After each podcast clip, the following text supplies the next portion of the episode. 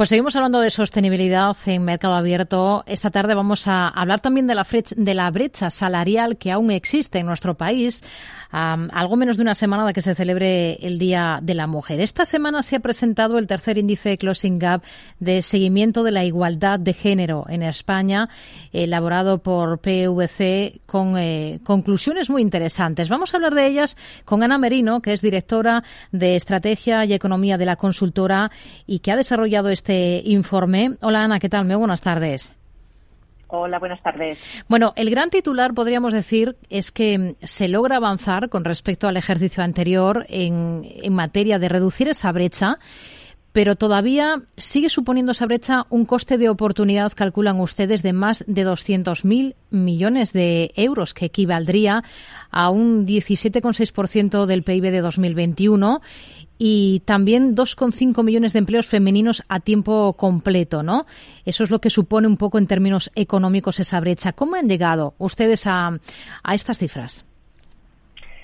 Pues, a ver, nosotros lo que, lo que hemos hecho, primero de todo, es construir un indicador sintético con cinco subcategorías, que es empleo, educación, conciliación, salud y digitalización. Y lo primero que hacemos es calculamos brechas, es decir, miramos de 0 a 100 en qué punto estamos de igualdad, representando el 100 la paridad máxima y el 0 la paridad eh, mínima, ¿de acuerdo? Y por lo tanto, primero de todo, nos situamos dónde estamos a nivel de, uh, de paridad. ¿De acuerdo? Es decir, aquí tenemos el resultado del índice Closing Gap, que básicamente nos está dando una, un indicador de 64,7. Significa eso que nos queda un 35 de brecha uh, por cerrar.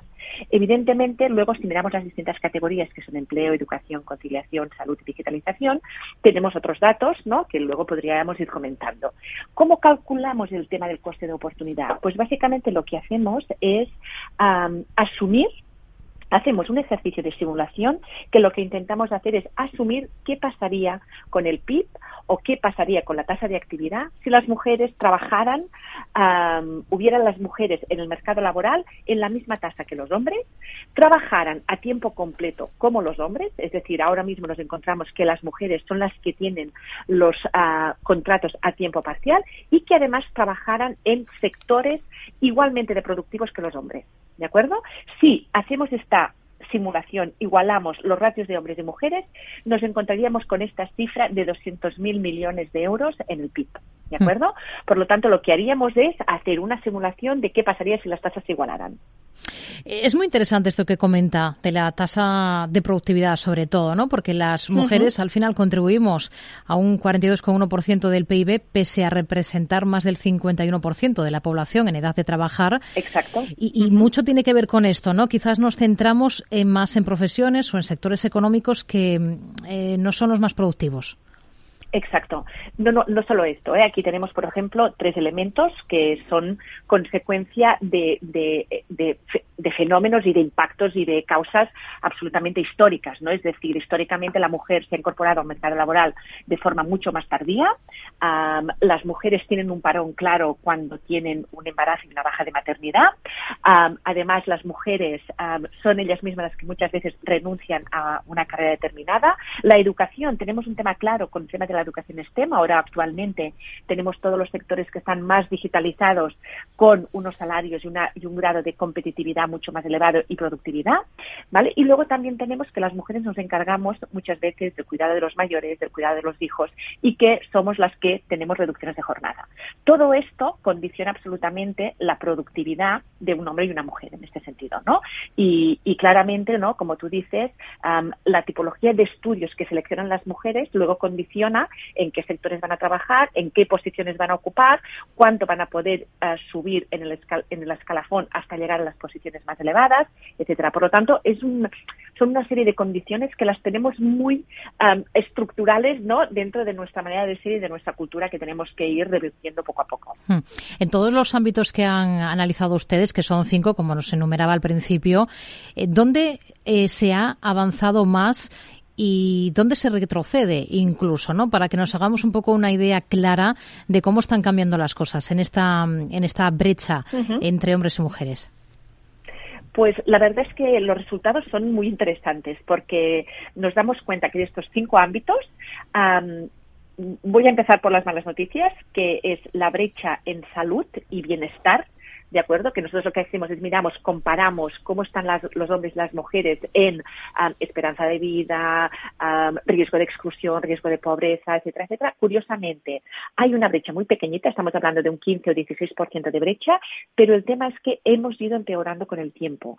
Um, muy poquito a poco, ¿no? Porque tenemos una brecha ya pequeñita, pero en lugar de ir mejorando y ir cerrando la brecha, hemos ido hacia abajo. ¿Y esto por qué pasa? Pues básicamente por un tema de riesgos de exclusión y de pobreza de las mujeres y otro tema también es la calidad de vida hasta la fecha ¿no? o hasta los años de esperanza de vida. Es decir, las mujeres vivimos más años con peor calidad de vida y las mujeres estamos en una situación de riesgo de pobreza y de exclusión mucho más importante. Y esto se está acentuando con el tiempo y seguramente la pandemia ha, contribuido mucho a ello. Y luego, por ejemplo, para poner el otro lado de la moneda, ¿no? la otra cara de la moneda, estaríamos hablando con la digitalización. La digitalización ha incrementado de forma importante el indicador, es decir, hemos conseguido cerrar la brecha mm, de una forma importante con tres o cuatro puntos y básicamente es por la incorporación de mujeres en profesiones TIC, en profesiones digitales, que se ha ido, a, aunque nos queda mucho camino por recorrer, sí que es verdad que estamos viendo aquí un cambio en positivo. El resto de las, eh, de las áreas, por ejemplo, en conciliación, que han, eh, han analizado ustedes, ¿cómo están evolucionando las cosas aquí? Pues conciliación es, es donde tenemos una brecha más grande, estaríamos hablando de una brecha de casi el 60% y esta brecha, la evolución es muy interesante. Es decir, si miramos desde el 2015 al 2020, vimos cómo la brecha se iba reduciendo de una forma importante. Es decir, se aplicaron una serie de políticas de bajas de paternidad, incrementos de las bajas de paternidad, etcétera, etcétera, que realmente ayudaron a esta conciliación. Pero con el COVID, el año COVID, vimos una, de, una bajada importantísima, ¿vale? Esto claramente consecuencia de que las mujeres se tuvieron que quedar en casa, cuidar a los niños, cuidar a los mayores, cuidar a toda la familia, etcétera, etcétera. Y ahora estamos viendo cómo esto vuelve a mejorar poquito a poco, pero todavía no estamos ni muy, y nos queda un buen trecho para tener los datos datos de prepandemia. Por lo tanto, tenemos muchísimo trabajo que hacer en los temas de conciliación, muchísimo. En el índice general y al ritmo que vamos, ¿para cuándo esperan ustedes que se reduzca totalmente esa brecha?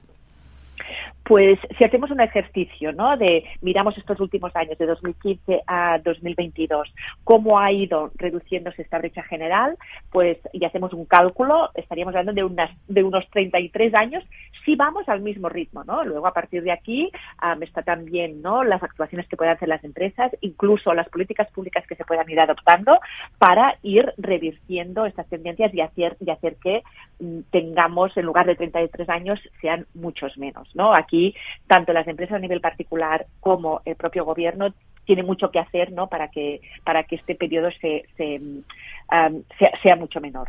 Ana Merino, directora de Economía y Estrategia de la consultora PVC, gracias por acercarnos todos los detalles de este tercer índice Closing Gap que han hecho ustedes de seguimiento de la igualdad de género en España. Hasta una próxima. Muy buenas tardes. Muchas gracias a vosotros.